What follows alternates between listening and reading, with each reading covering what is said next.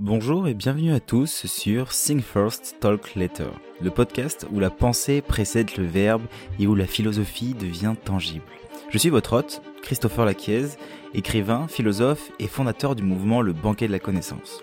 Dans notre monde hyper connecté, nous sommes constamment submergés par un flux d'informations. Nous sommes souvent poussés à réagir, à commenter, à donner notre avis sur absolument tout. Mais qu'en est-il du temps pour la réflexion? Le temps de digérer les informations et de les analyser et de les comprendre. C'est là que Think First, Talk Later intervient. Chaque semaine, ce podcast vous offre un espace de réflexion où nous explorons ensemble les grandes questions de la philosophie et de la vie. Nous parlerons avec des philosophes, des penseurs et d'autres esprits brillants pour dénicher des pépites de sagesse que vous pourrez utiliser dans votre vie quotidienne.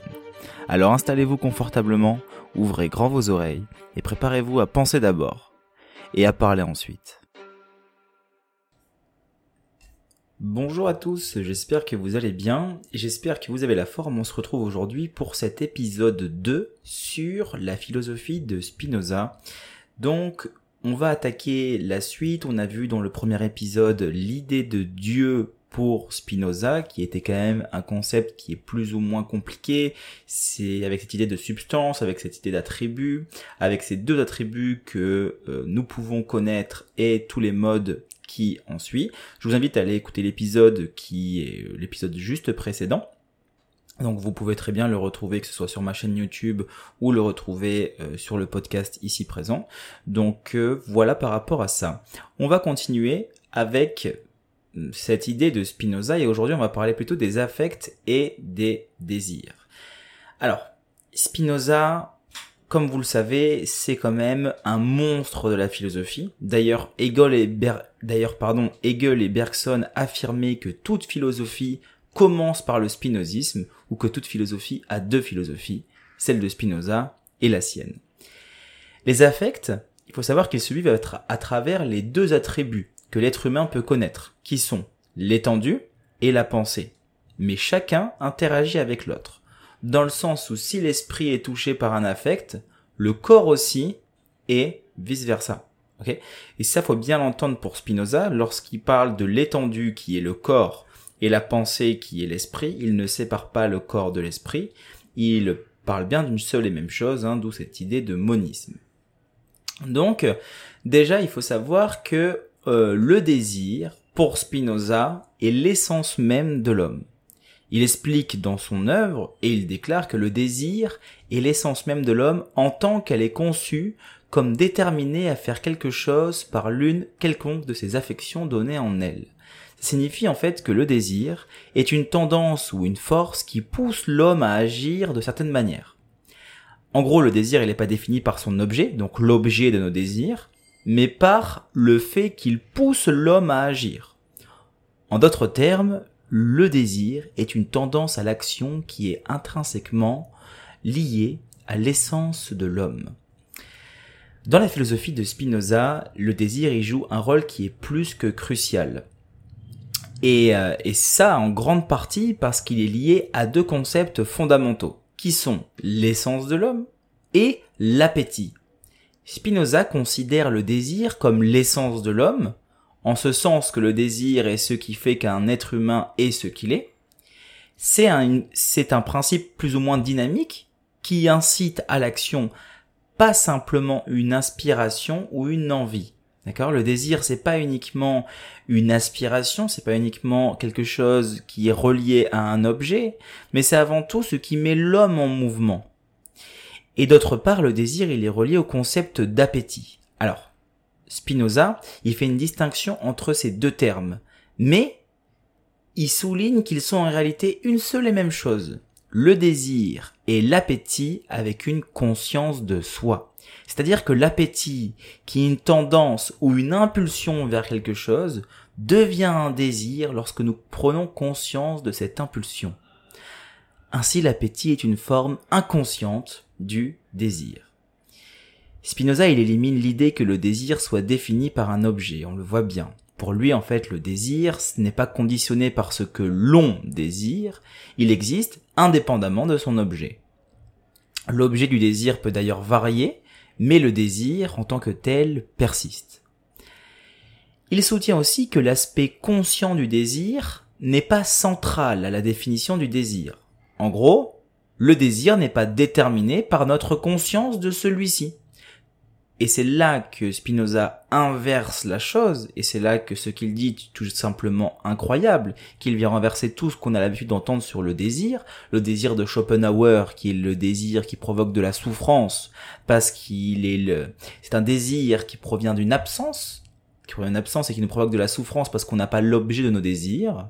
Le désir qui est plus ou moins mal vu aussi dans la philosophie antique, notamment avec les stoïciens. Les stoïciens qui blâment le désir, il faut arrêter de désirer des choses qui ne dépendent pas de nous. Et là, Spinoza nous dit que ce n'est pas parce qu'une chose est bonne que nous la désirons, mais parce que nous la désirons qu'elle devient bonne. Et ça c'est intéressant. Parce que ce n'est pas parce que cette voiture est bien pour nous que nous la désirons, mais c'est parce que nous la désirons que cette voiture devient bien pour nous. Et donc là, Spinoza y relie le désir à l'appétit. Il suggère que le désir est un type d'appétit dont nous avons conscience. Et bien dans cette perspective, l'appétit est une forme de désir dont nous n'avons pas conscience, comme on l'a vu juste précédemment. Et donc il est possible de voir le désir comme un appétit conscient et l'appétit comme un désir inconscient. C'est pour ça qu'on peut faire vraiment une distinction entre les deux. On peut voir le désir comme un appétit conscient et l'appétit comme un désir inconscient. Voilà. Pour résumer, dans la philosophie de Spinoza, le désir, qui est l'essence de l'homme, c'est un principe qui est actif. C'est une impulsion à l'action. Et ce principe qui est actif, il est lié à l'appétit. C'est une force qui existe indépendamment de son objet et de notre conscience de lui.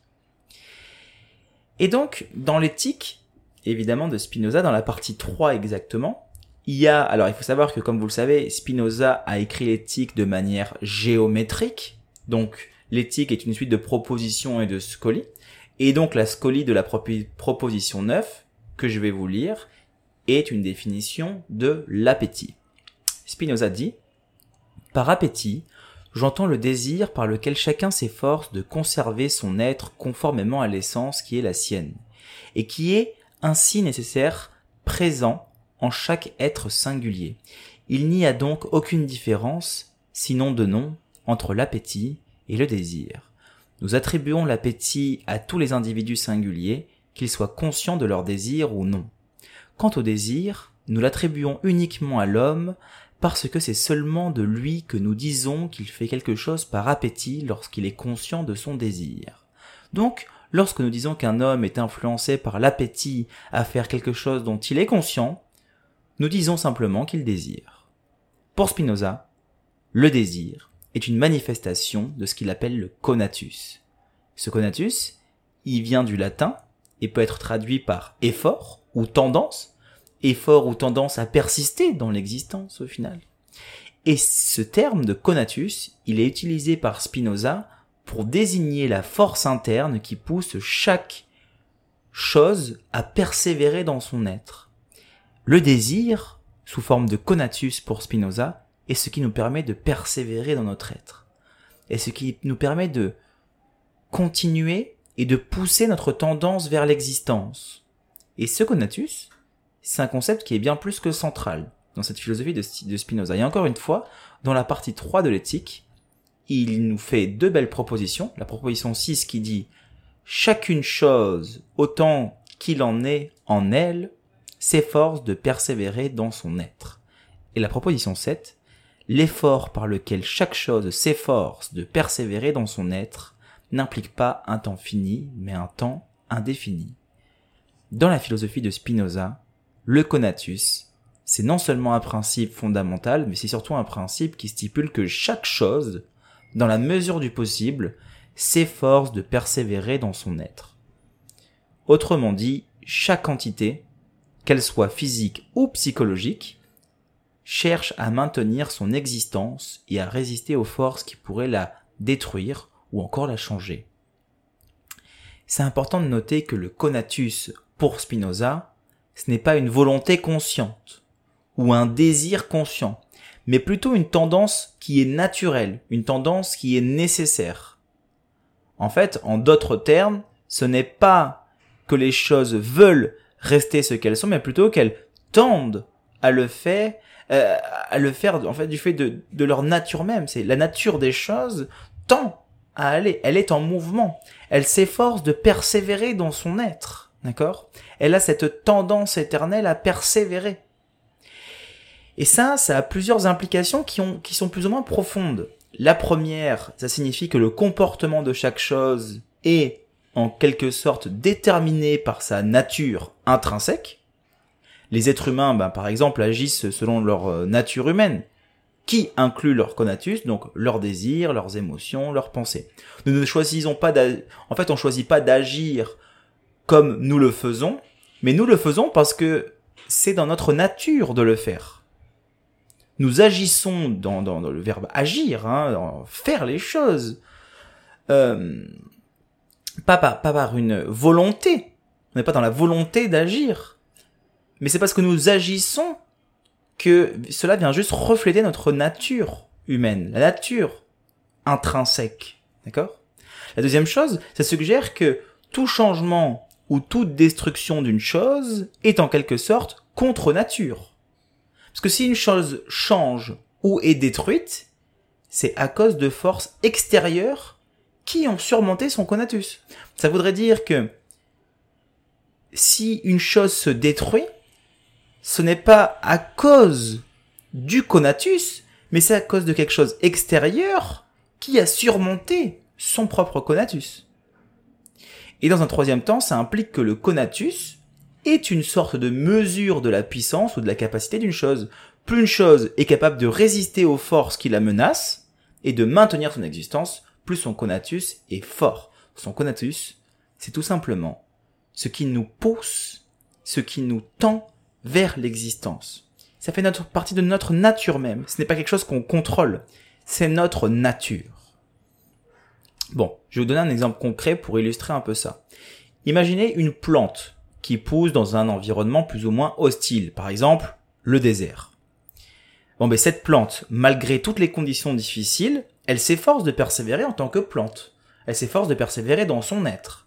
Elle pousse, ses racines aussi, le plus profondément que possible, et elle est à la recherche euh, euh, d'eau. Elle se tourne peut-être vers le soleil pour maximiser sa photosynthèse, ou elle produit peut-être même des graines qui peuvent euh, survivre à certaines conditions.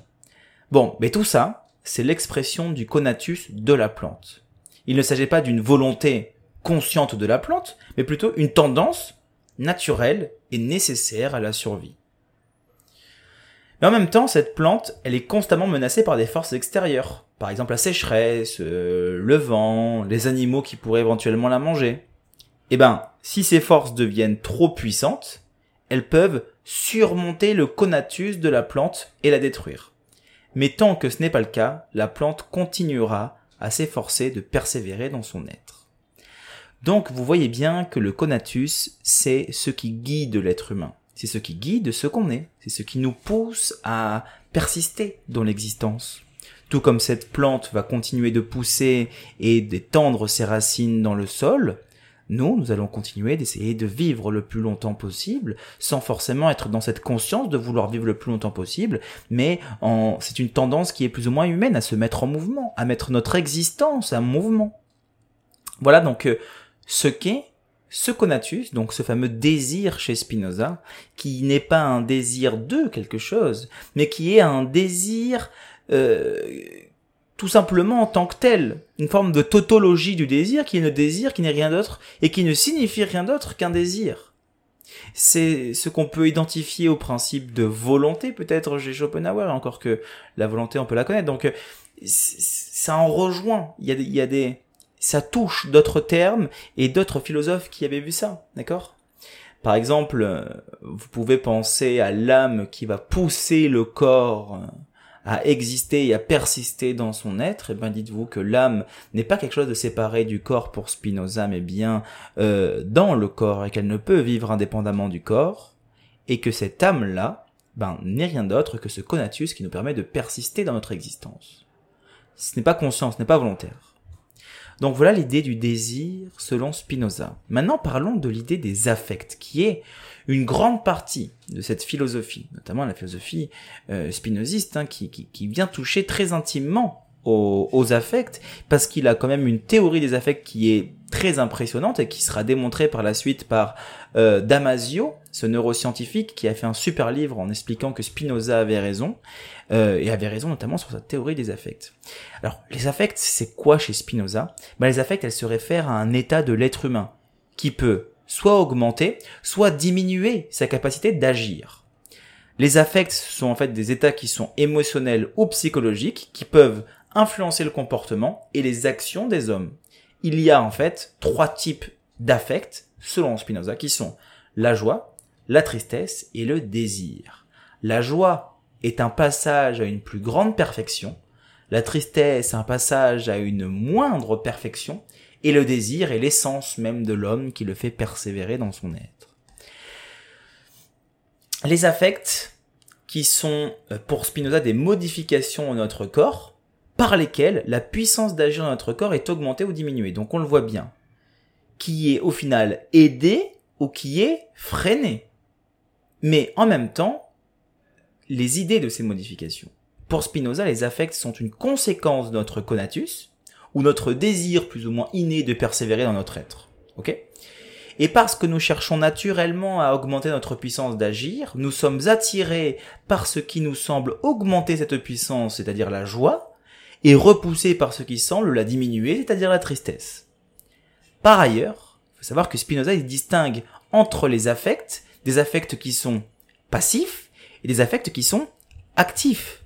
Les affects passifs sont ceux que nous subissons, qui sont causés par des forces extérieures à nous et sur lesquelles nous n'avons pas de contrôle. Ces affects, ils peuvent souvent nous conduire à agir de manière qui est contraire à notre meilleur intérêt, car ils sont basés sur des perceptions euh, incomplètes ou alors erronées de la réalité, tout simplement. Hein. Ensuite, il y a les affects, actifs, qui eux, en revanche, sont ceux que euh, nous générons nous-mêmes à partir de notre propre compréhension, notre propre connaissance adéquate de la réalité. Donc là, c'est encore la théorie de la connaissance qu'on verra plus tard. Ces affects, ils sont généralement plus bénéfiques pour nous, car ils sont basés sur une compréhension claire, précise de la réalité, et nous permettent d'agir de manière plus efficace, en harmonie avec notre nature. Par exemple, la colère peut être un affect passif. C'est une réaction à une menace ou à une insulte perçue. Et elle nous pousse souvent à agir de manière plus ou moins impulsive ou destructrice.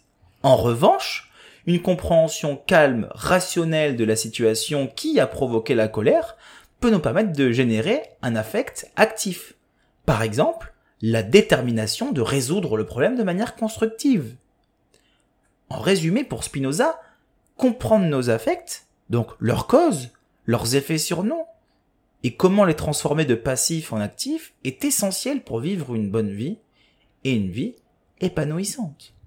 Un affect passif de joie est une joie d'une idée qui est erronée, donc est une joie euh, d'une idée de, de, de, par exemple, un affect passif de la joie, ça va être euh, la joie éphémère. Par exemple, la joie lorsqu'on boit de l'alcool.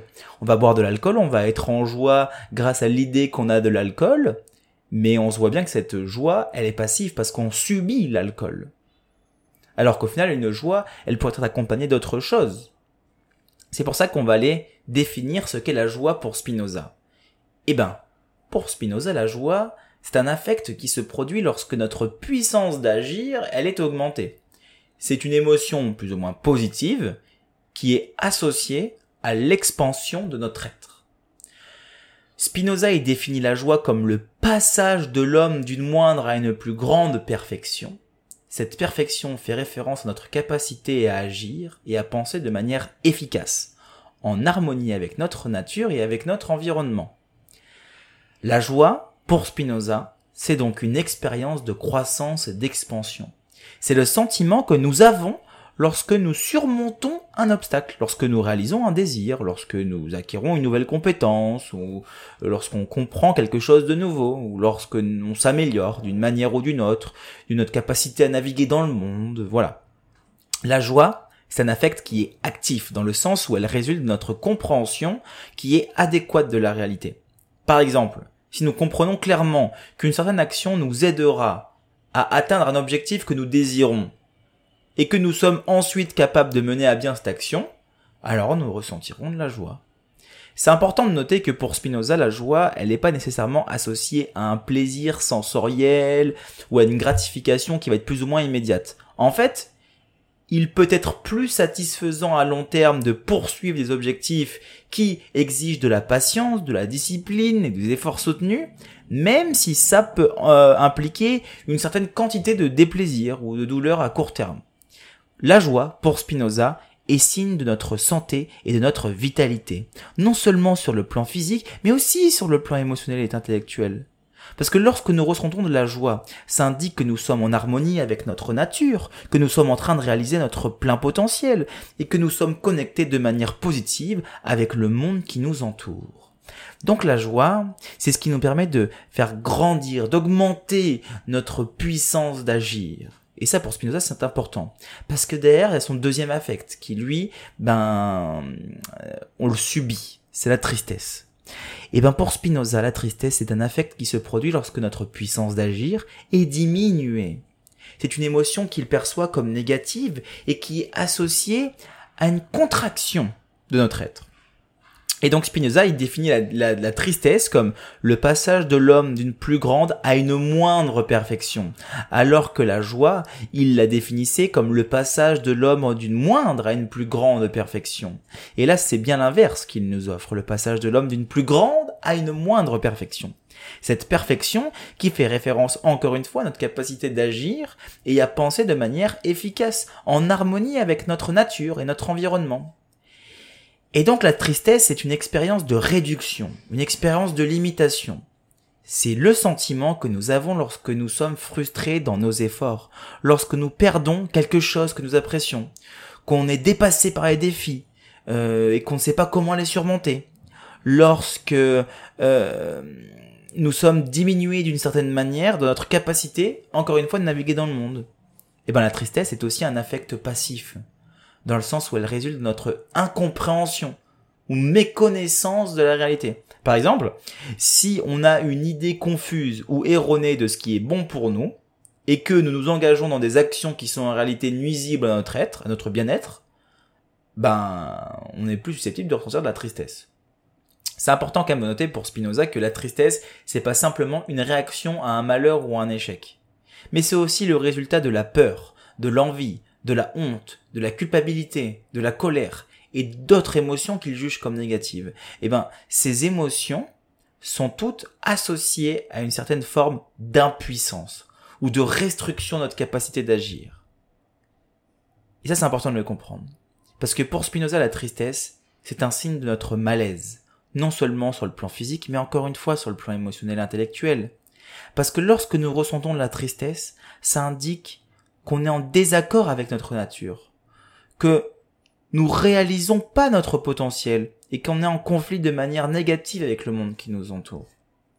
Et ça, c'est important de, bien comprendre ça pour Spinoza.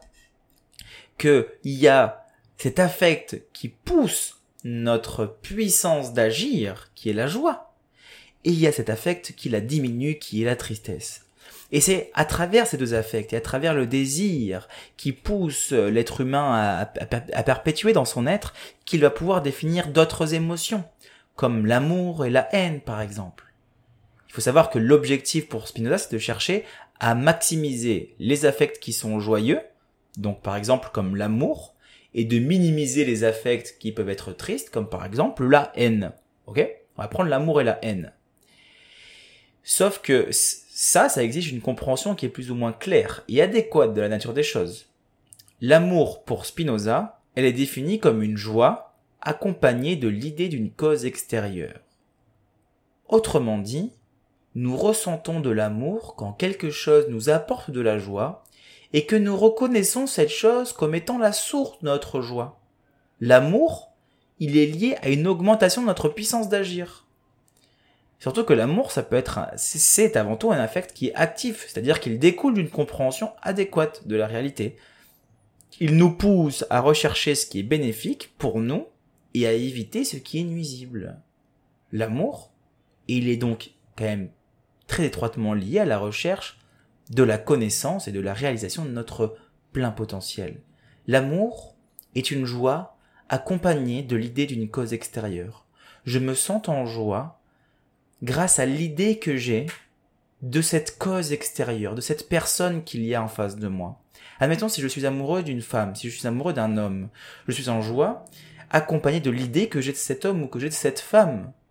Je suis en joie grâce à ça, grâce à l'idée que j'en ai. Mais eh, je suis en joie aussi lorsque cette personne n'est pas là. Parce que je suis en joie grâce à l'idée de célébrer l'existence de cette personne. Je célèbre l'existence. C'est cette célébration de l'existence qui me procure de la joie. D'accord? Et ça, c'est important de le comprendre parce que ça voudrait dire que d'où provient cette idée? D'où provient cette idée? Et comment réussir à avoir de bonnes idées? Parce que pour Spinoza, il existe deux grands types d'idées. Les idées qui sont adéquates et les idées qui sont inadéquates. Et ça, ça sera le thème du prochain podcast où je vous expliquerai les idées adéquates et inadéquates et les différents types de connaissances pour réussir à avoir une idée qui est juste. Parce que lorsqu'on est amoureux, en tant que joie accompagnée de l'idée que j'ai de la personne en face de moi, ben si cette idée elle est adéquate, si cette idée elle provient de la raison, si cette idée elle provient de la recherche, de la connaissance, ça nous permet de nous réaliser, de d'être bien, d'être en joie. Par contre, lorsque cette idée est erronée, lorsque cette idée est purement poussée par euh, nos passions que nous subissons, par un manque de connaissances, uniquement une connaissance empirique peut-être, uniquement une connaissance du corps, des sens, ben là on se trompe sur la personne. Et cette joie, eh ben elle devient fausse parce que c'était une joie qui était courte. Et l'idée que j'ai de la personne change. Et c'est lorsque l'idée que j'ai de la personne change que euh, euh, mon sentiment qui accompagne l'idée devient différent. C'est que je ne suis plus en amour après. D'accord? Donc voilà un petit peu l'idée de l'amour pour Spinoza. Et à l'opposé, on peut utiliser la haine, qui est définie d'ailleurs pour Spinoza comme une tristesse, accompagnée de l'idée d'une cause extérieure. Je ressens de la haine lorsque je perçois quelque chose comme étant la cause de ma tristesse c'est-à-dire la cause d'une diminution de ma puissance d'agir, ou de même de ma puissance de penser. C'est un affect qui est plus ou moins passif, évidemment, parce que c'est une connaissance qui est inadéquate de la réalité. Et c'est une connaissance qui peut nous conduire à nous comporter de manière destructrice, nuisible, ou autre. Mais alors, avec cette haine et avec cet amour, Spinoza nous parle d'un autre type d'affect. D'accord? Il nous parle de la jalousie, qui n'est pas vraiment un affect, mais qui, qui, est un affect d'ailleurs, la jalousie. Parce que cette jalousie, elle implique plusieurs affects en même temps. Et notamment l'amour, la haine et la tristesse. Lorsque nous ressentons la jalousie, nous ressentons généralement de l'amour ou du désir pour quelque chose que quelqu'un possède. En même temps, on ressent la tristesse parce que nous n'avons pas cet objet de désir et de la haine envers la personne qui, le possède lorsque je suis dans un état de jalousie, c'est que je ressens de l'amour, je ressens du désir pour quelque chose que quelqu'un possède. Mais en même temps, je ressens de la tristesse et euh, de la haine parce que nous n'avons pas cet objet du désir, mais de la haine envers la personne qui possède cet objet. C'est-à-dire que, imaginez que vous soyez jaloux qu'une personne ait quelque chose que vous n'avez pas. Prenons l'exemple d'un ordinateur. Je suis jaloux parce que la personne qu'il y a en face de moi, elle a l'ordinateur que je voulais. L'ordinateur que j'ai toujours voulu avoir. L'ordinateur que j'aime profondément parce que c'est celui-là qu'il me faut. Alors je désire hein, quelque chose que quelqu'un possède. Là, pour le coup, je désire cet ordinateur que j'ai toujours voulu avoir. Cette personne-là, par contre, en même temps, je, j'ai de la haine envers la personne qui le possède. Et la haine, c'est une tristesse qui accompagne l'idée d'une cause extérieure. Et ça, c'est intéressant parce que la jalousie, elle peut être comprise comme une tristesse accompagnée de l'idée de la cause de notre tristesse et la possession par une autre personne de, quelque chose que nous désirons. C'est un affect qui est complètement passif, dans la mesure où il découle d'une connaissance totalement inadéquate de la réalité. La jalousie, elle est profondément liée à la comparaison et à la rivalité. on compare notre situation à celle de l'autre et on ressent de la tristesse à cause de la différence perçue. La jalousie, elle nous amène justement à conduire de manière assez nuisible, hein, à la fois pour nous-mêmes, mais aussi pour les autres. C'est une tentative plus ou moins mal dirigée d'augmenter notre propre puissance d'agir ou de penser. Eh ben, on va prendre... Euh, je, voulais vous donner un exemple pour que vous puissiez vraiment comprendre. Donc, pour comprendre ce principe de jalousie chez Spinoza, on va considérer une espèce de situation avec deux amis. D'accord? On va dire deux amis qui sont tous les deux musiciens. Ok? Ces deux amis, on va les appeler... Euh, je sais pas moi, on va les appeler euh, Linda et et Chris. Voilà, Linda et Chris. Linda, elle est super douée pour, par exemple, faire du violon, pour jouer du, du violon. Et Chris, il la regarde souvent jouer avec admiration.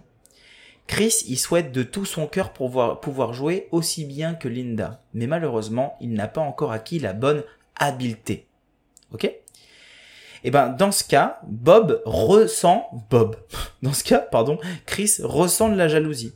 Et selon Spinoza, cette jalousie, elle implique plusieurs affects.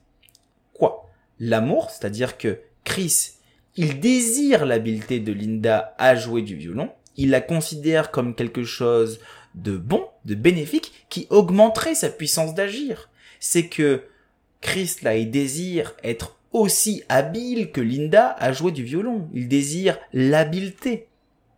Mais ça touche un deuxième affect, qui est la tristesse. Parce que Chris, il est triste parce qu'il ne possède pas l'habileté de Linda à euh, jouer aussi bien du violon. Et eh ben cette tristesse, pour le coup que là il est en train de vivre, diminue totalement sa puissance d'agir. C'est plutôt plus ou moins lié à un sentiment d'impuissance ou encore de manque.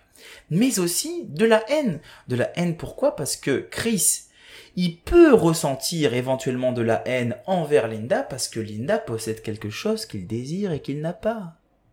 Cette haine, elle est en réalité plus ou moins mal dirigée, car, ben, au final, Linda, n'est pas la véritable cause de la tristesse de Bob. Pourquoi je dis Bob? Je, je, je, vais continuer à dire Bob, je vais appeler Chris Bob, je vais m'appeler Bob. Euh, donc, si Chris suit la philosophie de Spinoza, par exemple, eh ben, il comprendrait que sa jalousie, elle n'est pas constructive, et elle l'aidera euh, sûrement pas à atteindre son but. Eh ben, au lieu de ça, il pourrait travailler pour transformer cet affect, qui est au final passif, en affect actif. Il pourrait utiliser la jalousie comme une motivation pour s'améliorer et pour pratiquer ses compétences de violon. Ok? Maintenant, relions ça à au couple. Parce qu'au final, la jalousie, on la retrouve beaucoup dans le couple. Ok? Imaginez que vous êtes quelqu'un de jaloux, de jalouse, face à la personne que vous aimez. D'accord? Cette personne que vous aimez, elle va discuter ou s'intéresser à une autre personne, à une autre personne. À ce moment-là, nous nous ressentons de l'amour parce que l'autre personne, enfin, nous ressentons de l'amour pour la personne que nous aimons, d'accord, pour notre compagnon, pour notre euh, compagne ou autre, qui est elle-même en train de discuter avec une autre personne. Mais nous ressentons de l'amour pour cette personne-là, d'accord, parce que cette personne-là est entre guillemets dans notre possession. Par contre, on a de la tristesse. On ressent de la tristesse parce que cette personne-là est en train de s'éloigner de nous parce qu'elle est en train de parler à une autre personne. Parce qu'elle est en train de, de s'intéresser à quelqu'un d'autre que nous. Donc nous ressentons de la tristesse. Et qu'est-ce qui se passe par la suite? On va commencer à ressentir de la haine envers cette personne. Envers cette personne qui est intéressée par la personne qu'on aime. Donc la personne qu'on aime est intéressée par une personne, et cette personne-là, on la prend en haine, tout simplement parce que la personne qu'on aime s'intéresse à cette personne-là. Donc on voit bien cet enchaînement plus ou moins logique. Tout d'abord, j'aime une personne, cette personne-là va aller discuter avec une autre personne ce qui me provoque de la tristesse. Je suis triste parce qu'au final la personne que je suis censé entre guillemets posséder hein, parce que c'est ça vient la jalousie hein, c'est que euh, c'est quelque chose que j'ai envie de posséder. C'est cette personne que je possède s'intéresse à quelque chose d'autre. Donc là je suis dans un état de tristesse. Et puis j'en arrive à avoir de la haine pour cette troisième personne. Parce qu'elle a dans l'instant T quelque chose qui m'est quelque chose que je désire quelque chose que je veux quelque chose qui que j'aime, d'accord? Donc on voit bien qu'on peut le vivre très intensément et que ça paraît plus ou moins logique. On retrouve totalement ce cheminement à chaque fois que on a affaire à des gens qui sont jaloux ou autres, hein, ou à travers la jalousie, on, retrouve ce sentiment. Hein. D'abord j'aime, puis ensuite je suis triste, et puis ensuite j'en arrive à avoir de la haine, hein. mais à chaque fois pour des choses différentes. Je suis triste envers moi parce que la personne ne s'intéresse pas à moi je l'aime cette personne, mais je suis triste parce qu'elle ne s'intéresse pas à moi. Et puis je suis en haine, pas envers la personne, mais envers la personne qui est en train de discuter avec l'objet de mon amour. Vous voyez? Et donc, pour terminer ce podcast, j'aimerais vous parler quand même des affects, parce qu'on a vu les affects, donc avec la joie, la tristesse, avec le désir, avec ce conatus, avec l'amour, avec euh, la haine, avec la jalousie. Voilà, on voit qu'il y a un cheminement qui est très logique qui se fait pour Spinoza. Mais j'aimerais mettre un peu plus de compréhension sur le principe d'affect actif et d'affect passif. Spinoza c'est important de partir de sa conception de l'homme et de sa place dans la nature. Il affirme que tout dans l'univers, y compris les êtres humains, est déterminé par des lois de la nature. Ça signifie que tout ce que nous faisons et que tout ce que nous ressentons est le résultat de causes extérieures à nous. C'est là que la distinction entre les affects plus ou moins passifs et les affects actifs rentre en jeu. Dans les affects passifs, ce sont ceux qui sont produits en nous par une cause extérieure. Ils sont appelés d'ailleurs passifs parce que on les subit, parce qu'on ne les contrôle pas. Par exemple, si on ressent de la tristesse parce que quelqu'un nous a dit quelque chose de blessant, c'est un affect passif. Voilà. On n'a pas choisi de ressentir cette tristesse, elle a été causée par quelque chose qui est complètement hors de notre contrôle. Ensuite, il y a les affects passifs. En revanche, ces affects-là sont ceux qui, que nous produisons nous-mêmes à partir de notre compréhension des choses. D'ailleurs, ils sont appelés actifs parce que nous en sommes les causes. Nous les contrôlons. Par exemple, on ressent de la joie parce que nous avons pris, nous avons, pardon, compris quelque chose d'important. C'est un affect qui est actif. Nous avons choisi de nous réjouir de cette compréhension qui a été causée par notre propre action mentale. Et donc, cette distinction qu'il y a entre les, affects, les affects actifs et les affects passifs, elle est essentielle dans la philosophie de Spinoza. Elle soutient que plus nous sommes passifs, moins nous sommes libres, car on est soumis à des causes extérieures à nous-mêmes, et à l'inverse, plus nous sommes actifs, plus nous sommes libres, car nous sommes les causes de notre propre affect, en fait, hein, de nos propres affects même. Hein. Mais alors, est-ce que la joie peut être un affect à la fois actif et un affect à la fois passif? Je vais vous expliquer pourquoi. Par exemple, la joie quand elle est un affect passif, la joie, elle peut être ressentie lorsque quelque chose de plaisant se produit dans notre environnement sans que nous l'ayons, par exemple, anticipé ou compris. Par exemple, euh, si vous recevez un cadeau inattendu, ça, ça peut vous, provoquer de la joie, mais c'est un affect passif car cette joie, elle est causée par une action extérieure. Donc c'est qu'une joie qui ne sera jamais aussi profonde que cette joie active. À l'inverse, donc, la joie active, c'est lorsqu'on comprend clairement quelque chose qui nous apporte de la satisfaction. Par exemple, euh, si vous étudiez un sujet qui est compliqué mais qui est important pour vous et que vous arrivez à comprendre un concept plus ou moins complexe, comme celui qu'on est en train de voir là, vous pouvez vous sentir ou ressentir de la joie et cette joie-là, elle est active. Parce qu'en fait, elle est le produit de votre propre effort de compréhension. Moi, je suis en train de vous exposer la philosophie de Spinoza. Si vous ressentez de la joie parce que vous arrivez à comprendre ce que je suis en train de vous dire, ben vous êtes dans une joie qui est active. D'accord? Pas dans une joie qui est passive. Ok?